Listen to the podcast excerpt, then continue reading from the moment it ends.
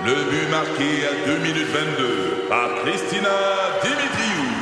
Avec l'aide de Sebastiano Brunet, Lucie Beaulieu, Tarek Malki, Jenny Agostino, Edith Chen, Emmanuel Jean-Pierre. Au hockey, comme en immobilier, pour réussir, ça prend toute une équipe. Et avec vos 5000 courtiers Remax, la force du réseau roule pour vous. Remax est heureuse de s'associer à Martin McGuire et Danny Dubé pour vous présenter le tout nouveau balado Bon Match. C'est 23. Je suis Christian Page. Je suis journaliste et j'enquête sur les phénomènes étranges et inexpliqués depuis plus de 40 ans. Bienvenue dans mon univers.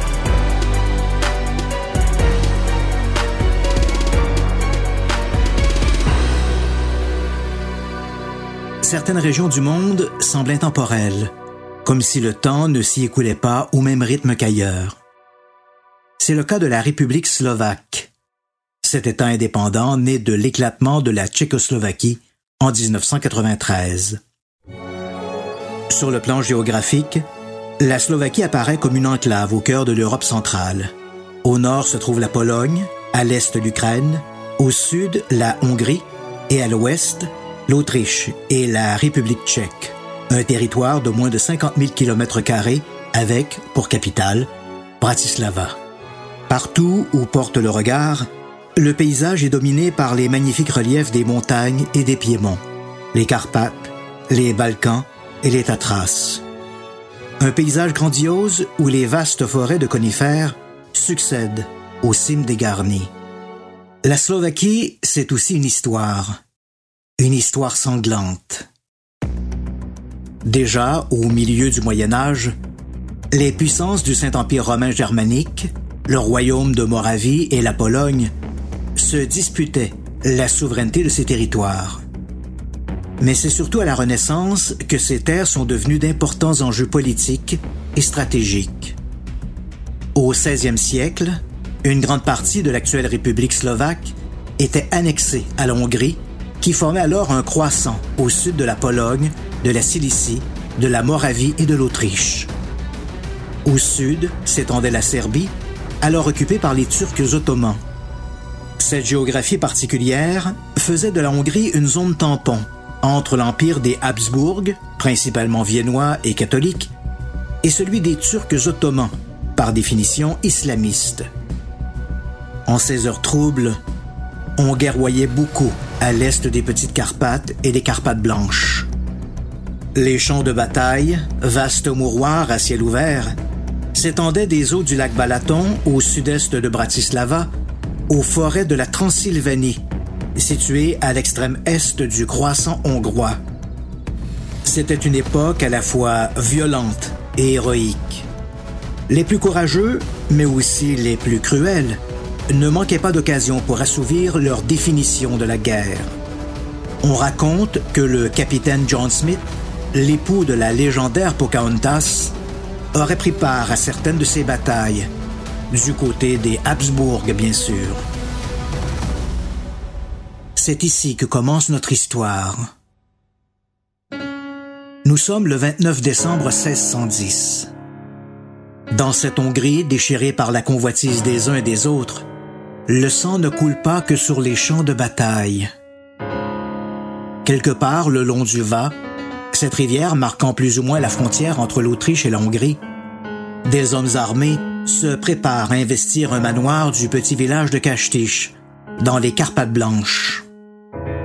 À la tête de cette milice, le comte Gorgi Turso, le seigneur palatin de la Hongrie.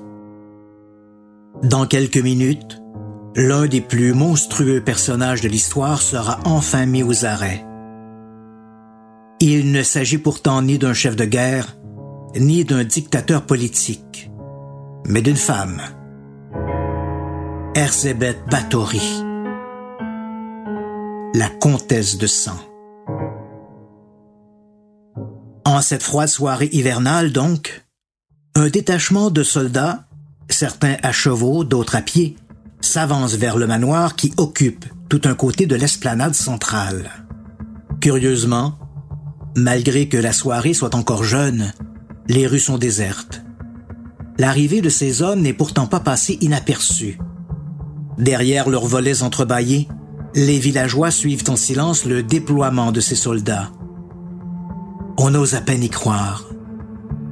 Cette milice ne peut être que pour la comtesse. Parmi ces hommes, plusieurs paysans reconnaissent le comte Tursault, toujours vêtu richement et coiffé de son éternel chapeau en poil d'ours. Tursault est le seigneur palatin du pays, un titre qui, en l'absence du souverain Mathias II, roi de Hongrie et empereur du Saint-Empire romain, lui confère tous les pouvoirs juridiques et judiciaires. À la lueur des torches, dont les flammes donnent à toute chose un curieux reflet rougeâtre et inquiétant, le spectacle de ce déploiement a quelque chose d'irréel. De l'autre côté de l'esplanade, à l'orée de la forêt, d'autres hommes s'avancent sur le sentier. Bientôt, tout le manoir est encerclé. Pour la comtesse Erzébeth Nadasti, née Batory, le sort en est jeté. Dans la grande cour du manoir, deux hommes montent la garde. À leurs pieds, comme des cerbères échappés de l'enfer, des chiens cuvasses, des chiens blancs et massifs originaires d'Europe centrale, veillent aussi sur l'antre. Soudain, comme sortis de nulle part, le comte Turzo et ses hommes envahissent la cour et demandent aux gardes de les conduire auprès de leur maîtresse. Le ton est sans équivoque. Et entre la colère de leur maîtresse et l'ire du palatin, les gardes préfèrent céder au seigneur. Près de l'entrée, les soldats découvrent le corps nu d'une certaine Doritza Zalaova, l'une des servantes de la comtesse.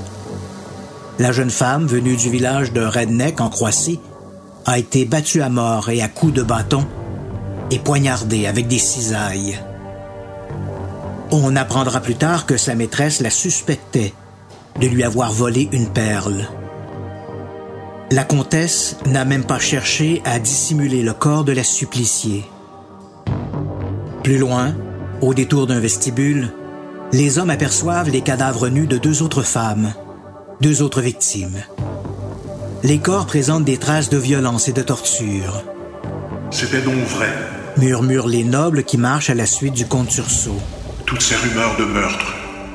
Qui l'aurait cru? Dans la grande salle à dîner, la comtesse Erzébeth Báthory et ses convives sont encore attablés lorsque fait irruption le représentant du roi. La maîtresse des lieux, qui dans la pénombre de cette pièce chichement éclairée n'a pas encore reconnu le comte, se dresse d'un bond. Choquée par cette intrusion, elle demande à ses visiteurs de décliner leur identité. Sans broncher, le palatin détaille la grande pièce. Au pied de la comtesse gît le corps nu et mutilé d'une autre femme. À l'autre extrémité de la salle, trois autres femmes nues, ligotées et bâillonnées, sont étendues sur le sol. Plongeant son regard dans celui de la comtesse, Turzo lui annonce qu'il est là à la demande du roi de Hongrie, qu'il est là pour ramener la justice en ces lieux. Se détournant de la comtesse, l'émissaire ordonne à ses hommes de mettre aux arrêts la mégère et ses acolytes. Ses servantes, Ilona Jo, Dorotas Ventes et Cataline Benecki, ainsi que son domestique, le difforme Jano Ujvari, dit Fisco. Tous sont suspectés d'avoir participé au jeu macabre de leur maîtresse. Les domestiques sont amenés à Bitka, au nord de Kastich, sur la rivière Va, siège du pouvoir palatin. Quant à la comtesse, elle est conduite à son château de Kastich, qui domine la région. Elle y sera détenue dans l'attente de son procès, un procès auquel elle ne sera d'ailleurs pas invitée. Alors qu'il regarde s'éloigner le carrosse qui emporte la comtesse vers sa geôle improvisée, le comte Sursaut réfléchit au terrible crime que l'on reproche à sa captive. Il se demande Comment est-ce possible? Comment devient-on l'un des pires assassins de l'histoire Erzébeth Báthory naît en 1560 à Aix, tout près de la frontière entre la Hongrie et la Transylvanie, le fief des Báthory. Fille de Georgi et Anna Batory, l'enfant se retrouve l'héritière de l'une des plus importantes fortunes de la noblesse hongroise. À travers d'inextricables alliances, la petite Erzébeth compte parmi ses parents des personnages influents, des cardinaux, des princes et des ministres. L'un de ses cousins n'est nul autre qu'Étienne Ier, le prince de Transylvanie, qui deviendra plus tard roi de Pologne. Mais sa famille compte aussi son lot de psychotiques et de lunatiques. Son frère, Stéphane, est un alcoolique et un pervers. Il souffre également de crises violentes et de convulsions, probablement d'épilepsie. Un mal dont souffre apparemment aussi la petite Erzébeth. L'un de ses oncles est un adorateur du diable et sa tante Clara, une bisexuelle débauchée. Un autre de ses oncles, Gabor, présente des troubles de la personnalité et se réveille souvent la nuit pour combattre d'invisibles assaillants. Ses crises sont parfois si violentes que les domestiques doivent l'attacher à son lit pour éviter qu'il ne se blesse. La petite enfance d'Erzébeth se déroule à peu près normalement. Elle est intelligente et apprend vite. Contrairement à bien des enfants de son rang, qui ne reçoivent qu'un minimum d'éducation, la jeune Bathory est lettrée.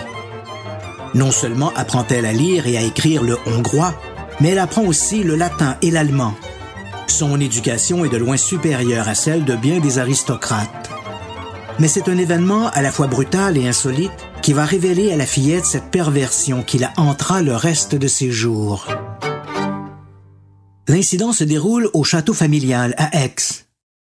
Erzébeth n'a pas encore dix ans. Un matin, elle est réveillée par un brouhaha inhabituel. Elle apprend qu'un homme va être jugé pour avoir vendu deux de ses enfants à l'envahisseur ottoman. Intriguée, la fillette se rend sur la mezzanine qui surplombe la cour. Les audiences sont sur le point de commencer. Devant trois hommes attablés, des soldats amènent le prisonnier, pieds et poings liés. Ses vêtements sont en lambeaux et son visage porte des signes de brutalité. Il s'agit de l'un de ces tziganes qui, la veille, sont venus jouer de la musique au château pour le comte et ses invités. Après un procès expéditif, l'accusé est reconnu coupable et condamné au supplice du cheval. Ce châtiment consiste à coudre le supplicié à l'intérieur d'une carcasse de cheval éviscéré, en ne laissant sortir que sa tête par l'anus de l'animal. Ce macabre cheval de Troie est alors abandonné en forêt où les prédateurs et la vermine vont le dévorer, et avec lui, son locataire. Cette fois, non seulement la petite Erzébeth est-elle témoin de la préparation du cheval, mais le jour même, elle se rend en forêt où pendant un long moment, elle assiste à l'agonie du supplicié. Les images de ce moribond, entravé comme un fœtus à l'intérieur de cette carcasse couverte d'asticots, ne la quitteront plus jamais. En 1574, un vent de scandale souffle sur la famille Batory. La jeune Erzébeth, qui n'a que 14 ans, est enceinte, conséquence d'une brève liaison avec un garçon du village. L'affaire est d'autant plus embarrassante que l'adolescente est depuis longtemps promise au fils Nadasti, le comte Farinck. Quoique moins fortunés que les Batory, les Nadasti appartiennent à une longue lignée d'aristocrates hongrois. Leur domaine s'étend au sud du Danube, sur la rive gauche de la rivière Rabat. Entre autres propriétés, les Nadasti possèdent un imposant château à Sarvar. Le père du jeune Farinck, Thomas, s'est surtout illustré sur les champs de bataille, comme le fera plus tard son fils. Son dévouement pour la Hongrie lui a valu le titre de leur palatin, titre qu'assumera plus tard Gurgi Turso, responsable de l'arrestation d'Erzébeth Batory. Lorsque la grossesse de la jeune Erzébeth se fait trop évidente, l'adolescente est envoyée quelques mois dans un domaine reculé des Batory, en Transylvanie. Elle en reviendra libérée, le rejeton, une fille, ayant été confiée à des paysans de Valachie, une actuelle région du sud de la Roumanie, avec une rente suffisante pour pourvoir à ses besoins. Le mariage entre Erzébeth Batory et Farenc Nadasti est célébré le 8 mai 1575. Tout le gratin de la haute bourgeoisie hongroise y est présent. Même l'empereur du Saint-Empire romain, Maximilien II, y fait envoyer une importante délégation pour le représenter. Erzébeth et le comte Farinck sont alors âgés respectivement de 15 et 20 ans. Pour le jeune Nadasti, le temps est venu de suivre les traces de son père.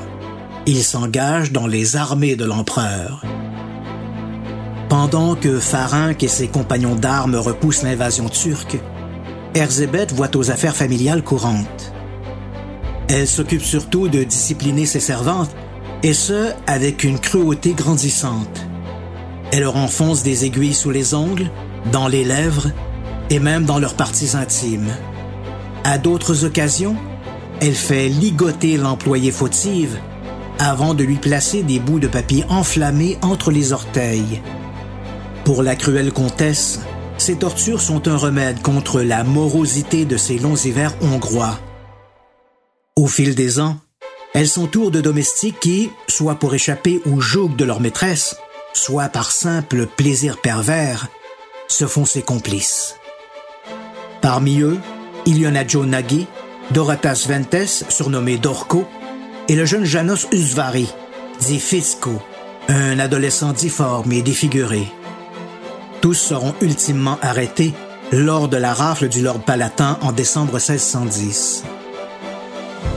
Durant les dix premières années de leur mariage, Erzébeth et Farinck n'ont aucun enfant.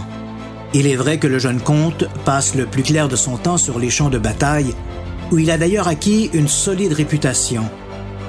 Les soldats turcs, qui le surnomment le Chevalier Noir, le craignent et le respectent. Puis, en 1585, Erzébeth accouche d'une fille qu'elle prénomme Anna, probablement en mémoire de sa mère décédée.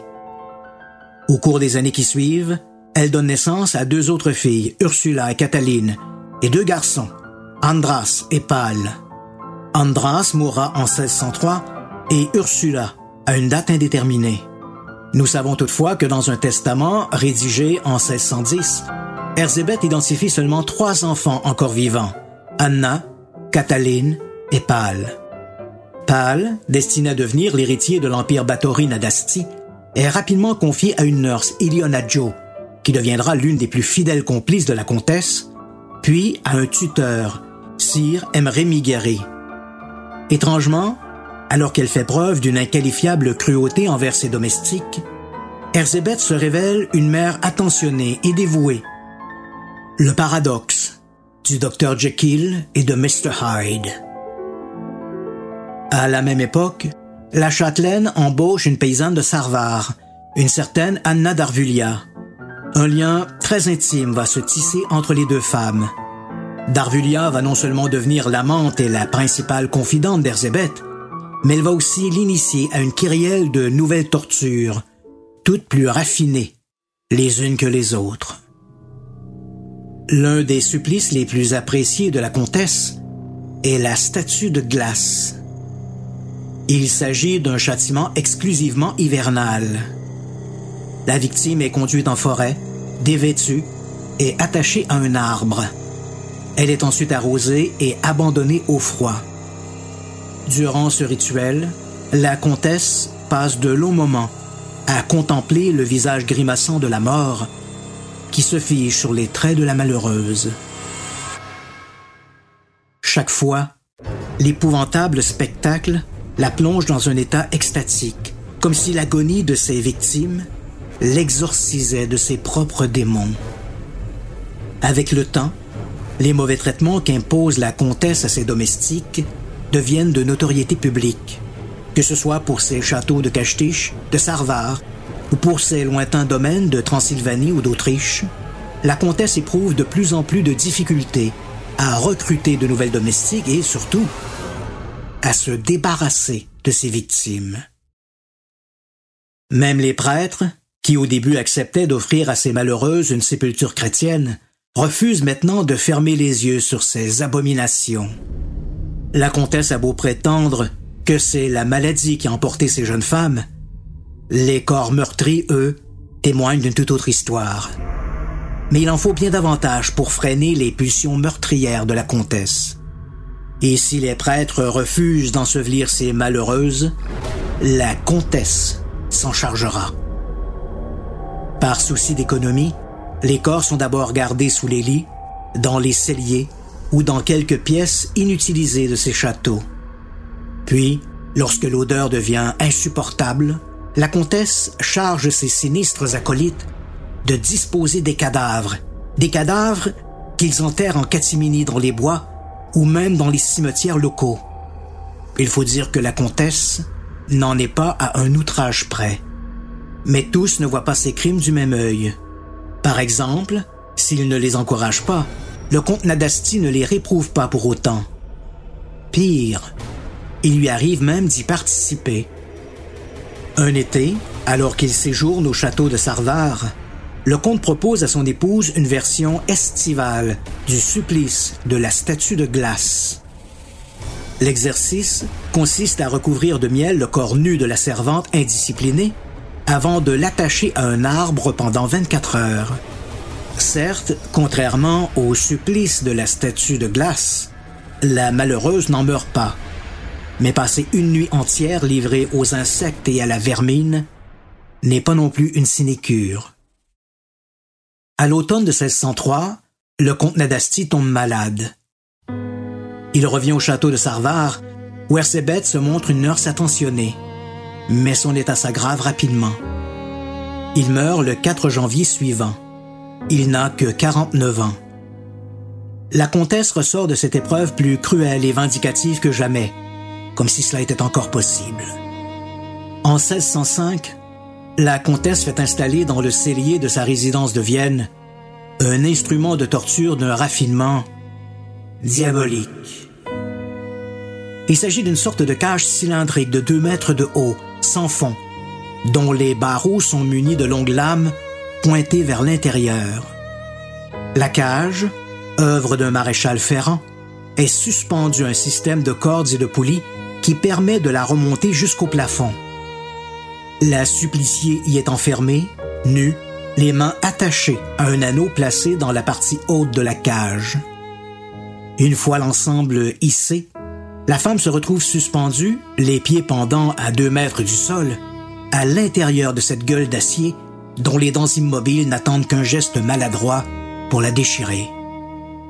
Pour vivre, la suppliciée ne dispose que de ces quelques centimètres qui la séparent des pointes acérées. Ce n'est qu'à ce moment-là que le jeu peut commencer. De part et d'autre de la cage, les acolytes d'Ersébet, principalement Dorotheas Ventes, Ilona Joe et Anna Darvulia, la favorite de la comtesse, s'amusent à brûler la femme avec des tisonniers portés au rouge. La douleur est insupportable. À chaque assaut, par réflexe, la captive se tortille, s'empalant bien malgré elle sur les lames de la cage. Elle est tailladée de partout.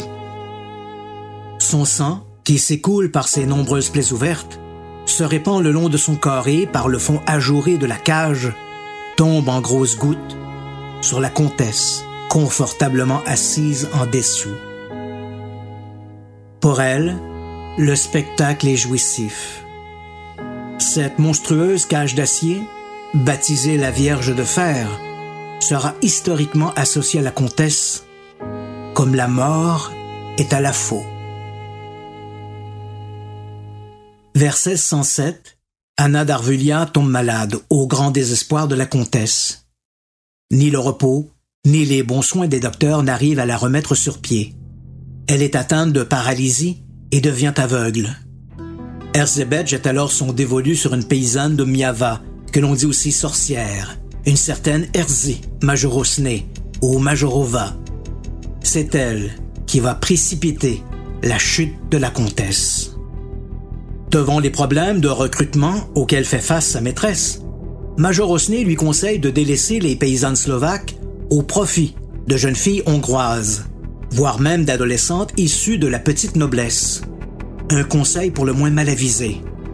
Du temps d'Anna d'Arvelia, la comtesse n'aurait jamais passé outre ce décorum aristocratique. C'est là une décision qui va la perdre. À l'été de 1609, la comtesse invite 25 jeunes femmes, bien nées, à son château de Cachetiche. L'une d'elles n'en reviendra pas vivante. Au dire de la comtesse, la jeune fille aurait assassiné l'une des servantes du château pour une histoire de bijoux volés. Puis, réalisant la gravité de son geste, elle se serait suicidée. L'histoire est bien sûr une fable que plus personne ne croit. Dans les hautes sphères du pouvoir, Erzébeth Báthory est devenue un problème politique. Tant et aussi longtemps qu'elle se contentait de tuer des petites paysannes slovaques, les autorités étaient toutes disposées à fermer les yeux sur ces crimes.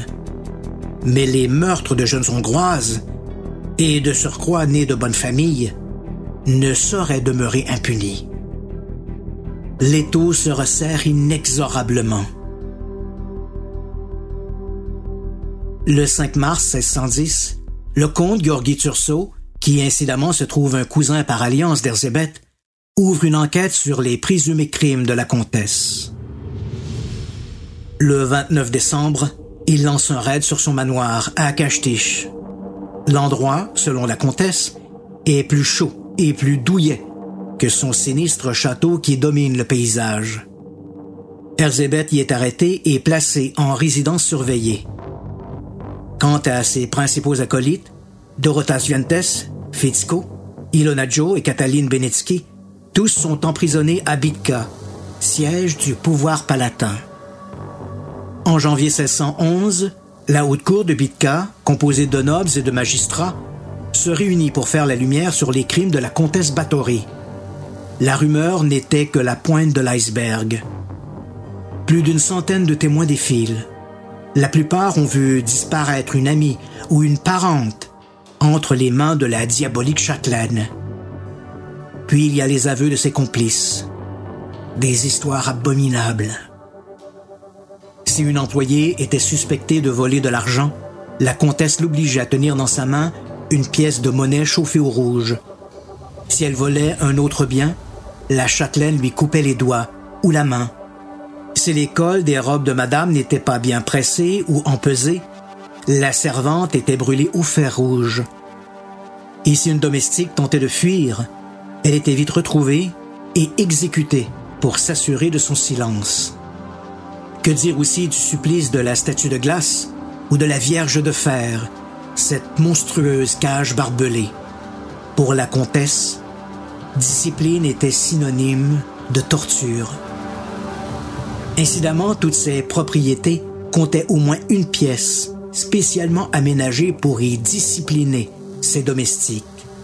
Que ce soit dans ses châteaux de Kastich, de Sarvar, de Lockenhaus, de Devin, de Beknov ou dans ses manoirs de Kastich et de Vienne. Il n'y avait apparemment aucune limite à la cruauté de la comtesse. Durant ces longues années d'horreur, Erzébeth aurait assassiné ou fait assassiner entre 50 et 650 femmes et jeunes filles, pour la plupart âgées entre 10 et 14 ans. À l'issue de ces audiences, les complices de la comtesse, Eliona Joe, Dorotas Ventes, Erzi Majorosne et Janos Ujvari, dit Fisco, sont condamnés à mort Seule Cataline Beneski échappe à la peine capitale, les juges ayant trouvé son implication mineure. Quant à la comtesse, son rang lui évite l'ultime châtiment. Elle est condamnée à être emmurée pour toujours dans l'une des pièces de son sinistre château de Castich. Pour le reste de son existence, son seul lien avec le monde extérieur sera cette petite ouverture où, chaque jour, ces geôliers lui apporteront sa pitance quotidienne. Précisons ici que la transcription des documents originaux ouvre la porte à plusieurs interprétations. Le mot utilisé est bafalaz, ce qui signifie emmuré. Au XVIIe siècle, le même verbe signifiait aussi emmurailler ou cloisonner. Dans le contexte actuel, la comtesse a pu être emmurée dans une pièce de son château comme le raconte la légende, mais une interprétation plus large est aussi envisageable. Erzébeth a pu être emmuraillée dans son château, c'est-à-dire mise en résidence surveillée. Il n'y a aucune certitude et les documents sont trop flous à ce propos. Quoi qu'il en soit, le 21 août 1614, ses gardiens la retrouvent couchée face contre terre. La terrible comtesse de sang n'est plus. Elle est morte, soudainement, sans croix et sans lumière. Écrira l'un de ses geôliers. Son corps est envoyé à Aix, le fief des Bathories, pour y être enterré sur les terres familiales. À Vienne, siège du puissant empire des Habsbourg, cet empire qui par alliance a sauvé la comtesse d'une humiliante exécution, la mort de l'infâme maîtresse de Castich est accueillie avec soulagement. En apprenant la nouvelle, on raconte que l'empereur Mathias II, fils de Maximilien II, aurait demandé à ce que le nom d'Erzébeth Bathory ne soit plus jamais mentionné à la cour. Erzébeth Bathory, dossier 21081614. Je me nomme Christian Page. Je suis journaliste et je m'intéresse aux phénomènes étranges et inexpliqués depuis plus de 40 ans. Bienvenue dans mon univers.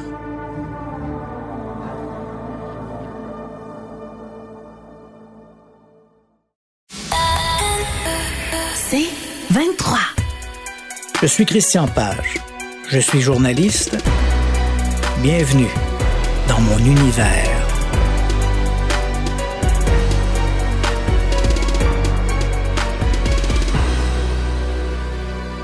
J'ai toujours été fasciné par les personnages maudits de l'histoire, et plus encore par ceux inspirés ou liés à l'univers du surnaturel.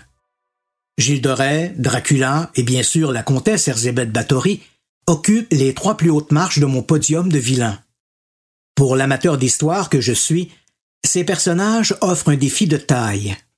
Peut-on objectivement séparer les faits historiques du folklore qu'ils ont inspiré? Au-delà du mythe, je me suis intéressé à l'histoire d'Erzébeth Bathory. Et comme le disait si bien Jean Cocteau, l'histoire est du vrai qui se déforme et du faux qui s'incarne. En 2008, je me suis donc offert une visite dans les fiefs d'Erzébeth Bathory. Je me suis d'abord rendu en Autriche, puis en Slovaquie et en Hongrie. Dans ces pays, les références géographiques associées à la comtesse sont nombreuses. Il faut savoir qu'au lendemain de son arrestation, plusieurs des domaines de la comtesse ont été saisis, soit par la succession légale des familles Bathory et Nadasti, soit par l'État, c'est-à-dire le comte Tursault. La plupart de ces propriétés existent toujours. Si certaines ne sont plus que des ruines, d'autres en revanche sont encore habitées et présentent tout leur panache d'antan. C'est le cas par exemple du château de Lockenhaus, situé dans les montagnes du Burgenland, au sud de Vienne, en Autriche. Déjà au XIIIe siècle, l'endroit était connu comme un point de ralliement des chevaliers de l'ordre du Temple. Ce sont d'ailleurs les Templiers qui, les premiers, y ont érigé un ensemble de fortifications. Après la dissolution de l'ordre, en 1311, la forteresse a été réaménagée en un imposant château qui encore aujourd'hui domine les monts Gunzer. Avec ses hautes tours carrées, caractéristiques des châteaux d'Europe centrale, le château de Lockenhaus, propriété nationale depuis 1968, est maintenant un hôtel et une attraction touristique. À la fin du 16e siècle, l'endroit était la propriété du couple Bathory-Nadasti. On ignore combien de jeunes femmes y ont été assassinées, mais il est notoire que la comtesse y séjournait fréquemment lors de ses voyages en Autriche. On raconte d'ailleurs que l'une des cryptes du château, celle de la famille Nadasti, serait toujours hantée par le fantôme de la diabolique comtesse. J'ai dormi dans le château de Lockenhaus, mais je n'y ai vu aucun spectre, sauf celui de l'infamie, devant une réplique de la Vierge de fer, cette machiavélique cage barbelée imaginée par Erzébeth et conservée dans une pièce du château. Lors de ses voyages en Autriche, Erzébeth Bathory partageait son temps entre son château de Lockenhaus et sa maison de Vienne, situé sur la Augustinerstrasse. Originalement, l'endroit était un monastère.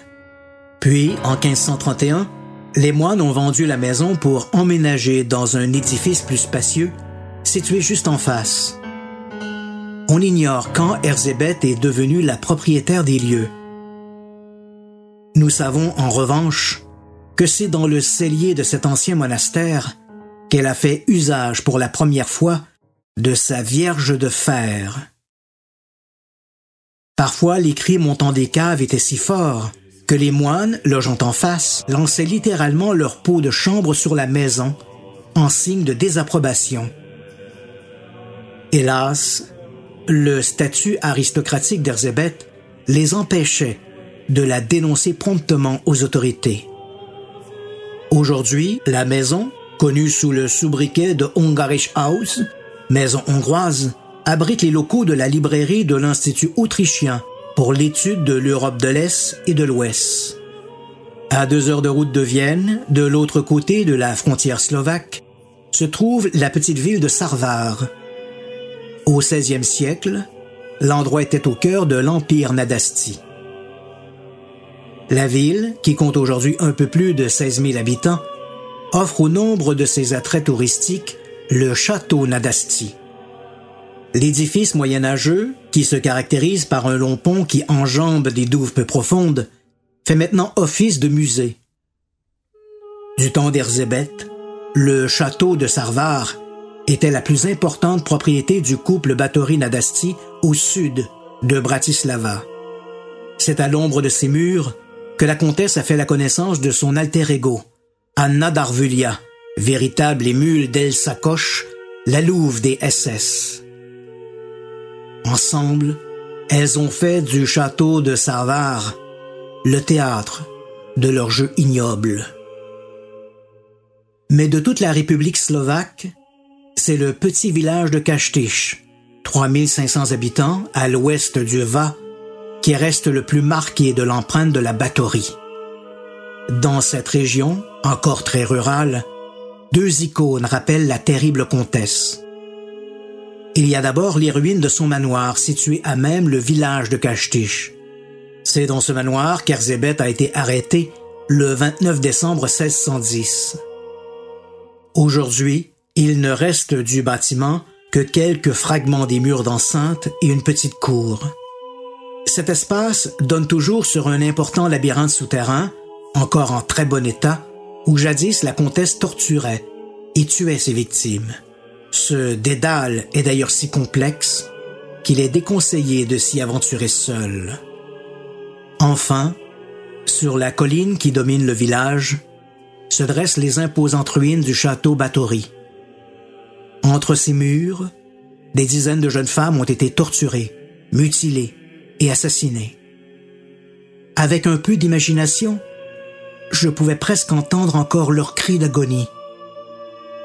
De son vivant, Erzébeth n'aimait pas particulièrement ce château qu'elle trouvait trop chaud et étouffant en été et trop froid et humide en hiver. Pour son confort personnel, elle préférait son manoir situé au village. Par contre, quand venait le temps de discipliner ses servantes, le château était tout indiqué. Après sa mort, le château est demeuré la propriété des Nadasti jusqu'en 1670, année où il a été incendié. Au XVIIIe siècle, plusieurs successions se sont disputées sa propriété. Mais, devant l'importance des travaux pour le restaurer, le château a été définitivement abandonné. Depuis, il résiste aux intempéries, rappelant aux voyageurs le triste souvenir de la comtesse de Saint. En 1614, Erzébeth Báthory est morte dans son château de Kastich.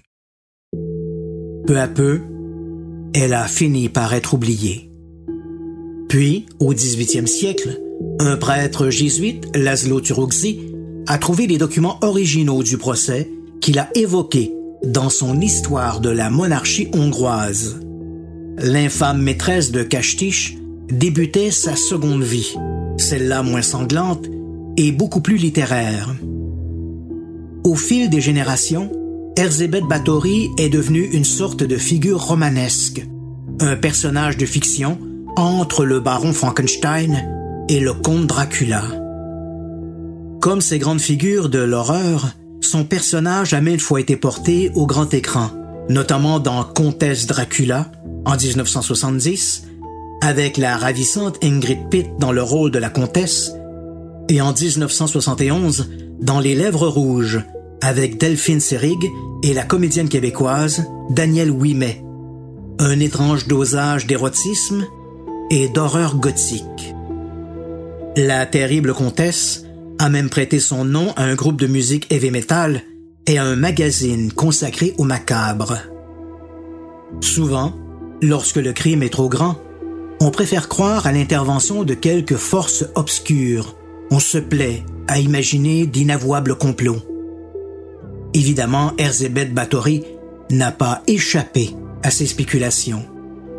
Certains auteurs ont écrit que la comtesse s'adonnait à la sorcellerie et au culte du diable, que le but ultime de ses crimes était de se baigner dans le sang de ses malheureuses victimes. Aux yeux de la comtesse, ces bains de sang auraient été l'ultime fontaine de jouvence. Elle se serait aussi livrée au cannibalisme et au vampirisme. Pour vérifier ces prétentions, je me suis rendu à Bitka, en Slovaquie, et à Budapest, en Hongrie, où sont toujours conservés les documents originaux du procès Batory. Ces comptes rendus ont été écrits en hongrois, en slovaque, en latin et en allemand. En obtenir des traductions littérales est un travail à la fois laborieux et coûteux. Mais l'exercice m'a permis de dégager un portrait plus réaliste de la terrible comtesse. Dans une lettre datée de 1594, Erzébeth écrit à son époux, le comte Farenc Nadasti, qu'une paysanne de Sarvar lui a enseigné une nouvelle recette de sorcellerie. Il a également été établi au procès que la comtesse aimait s'entourer de sorcières. C'est d'ailleurs sur ce critère qu'Erzébeth a recruté l'une de ses complices, Erzi Majorosné. Il ne fait aucun doute que la comtesse s'intéressait à la magie, mais rien ne prouve qu'elle s'adonnait aussi au satanisme. Sur son statut spirituel, nous savons seulement que la famille Báthory appartenait à une branche protestante, jugée d'ailleurs assez sévèrement à la cour des Habsbourg, radicalement catholique. Ces mêmes archives mentionnent que, dans ses excès de colère, la comtesse mordait à l'occasion ses victimes jusqu'au sang, leur arrachant parfois de gros morceaux de chair. Mais là encore, même si cette pratique a particulièrement choqué ces juges hongrois, rien ne permet d'affirmer que la maîtresse de Kastich se soit nourrie de chair ou de sang humain. Quant à ces soi-disant bains de sang, qui ont valu à Erzébeth Báthory ce surnom de comtesse de sang, là encore les documents de l'affaire judiciaire ne permettent pas de confirmer cette macabre pratique. Certes, la comtesse adorait torturer, mutiler, être souillée du sang de ses victimes. Mais rien ne permet d'affirmer qu'elle se soit jamais baignée dans le sang de jeune vierge pour préserver son obsédante beauté. L'idée de la magnifique comtesse se glissant nue dans un bain de sang relève beaucoup plus du fantasme de quelques écrivains de l'ère victorienne que d'une réalité historique. Quant au nombre des victimes, là aussi, la légende exagère les faits. En compilant les témoignages des acolytes de la comtesse et des parents éplorés, les documents situent ce nombre entre 50 et 100. C'est certes épouvantable, mais nous sommes loin des 600 victimes, généralement attribuées à la comtesse. Ce chiffre de 600 ne se retrouve que dans un seul témoignage, Durant le procès de la maîtresse de Castich, une servante non accusée a juré avoir vu un journal où la comtesse aurait rapporté le nom de chacune de ses victimes. La servante en aurait dénombré au moins 600. C'est bien sûr ce nombre extravagant qui a été retenu par les chroniqueurs pour mieux diaboliser la comtesse. Mais les doutes sont légitimes Difficile de croire qu'un tel journal ait existé. Il n'a d'ailleurs jamais été présenté en preuve. Et même si un tel journal avait existé, ce qui paraît encore une fois très invraisemblable, on imagine mal cette servante pénétrant dans les appartements de la comtesse pour y compter un à un le nom de toutes les victimes. Qui plus est, comment cette servante aurait-elle pu savoir que ces noms étaient ceux des victimes? On peut supposer que la comtesse n'avait pas écrit sur la couverture Liste de mes victimes. Entre ce témoignage unique et ceux des divers accusés, il est plus probable que le nombre des victimes ait été en deçà de 100. Et c'était plus qu'il en fallait pour faire condamner Erzébet Batory. D'autres auteurs plus radicaux ont fait d'Erzébet Batory une victime. À les en croire, la comtesse n'aurait jamais commis les crimes qu'on lui reproche, mais aurait plutôt été la victime d'un complot ourdi par ses ennemis politiques pour s'emparer de ses terres et de ses biens. Le même argument a été évoqué pour réhabiliter l'abominable maréchal français Gilles de Rais. C'est là un raccourci historique plutôt difficile à défendre. C'est 23. Je suis Christian Page. Bienvenue dans mon univers. Il est vrai que de son vivant, le comte Farenc Nadasti avait prêté quelques 18 000 guldens, la monnaie principale des Pays-Bas, au roi Mathias II pour l'entretien des armées de l'Empire. Après la mort de son époux, Erzébeth a multiplié les voyages à Prague et à Vienne, lieu de résidence du roi, dans l'espoir d'être remboursé. Mais en vain. L'empereur, remettant toujours à plus tard le paiement de sa dette, une véritable fortune pour l'époque.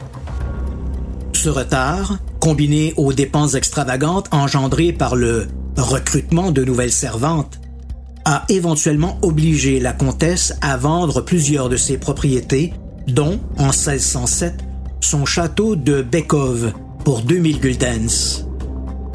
En arrêtant la comtesse, et surtout en prouvant sa culpabilité, une partie de ses propriétés tombait sous tutelle, et du coup, le roi se trouvait libéré de sa dette. Vu sous cet angle, le scénario du complot paraît vraisemblable, mais c'est faire fi d'un ensemble de détails historiques. À commencer par les aveux de ses complices et les dépositions des témoins. Même si certains auteurs ont préféré rejeter les aveux des acolytes de la comtesse sous prétexte qu'ils avaient été obtenus sous la torture, une décision plutôt pratique, comment ignorer les récits des centaines de témoins, incluant de nombreuses servantes de la comtesse, qui sont venus raconter ce qui se passait derrière les murs de Kastich, de Bekov ou de sa maison de Vienne. Ces témoins n'avaient rien à gagner de ces procès.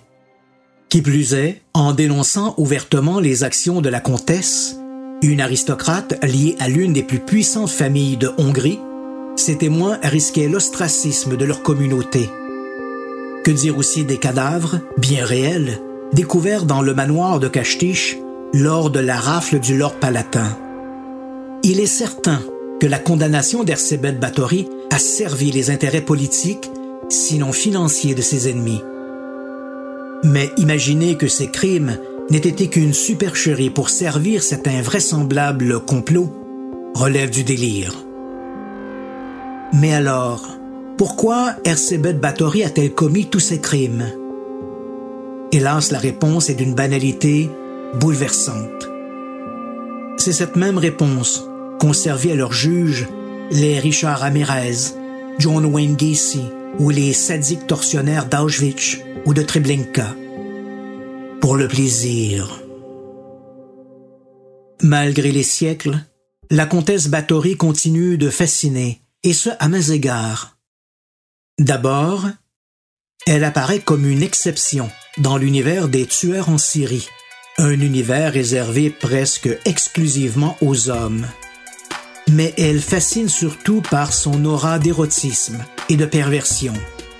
L'image de cette femme dominatrice, se livrant à d'étranges jeux sexuels avec ses servantes, a de quoi alimenter les plus inavouables fantasmes.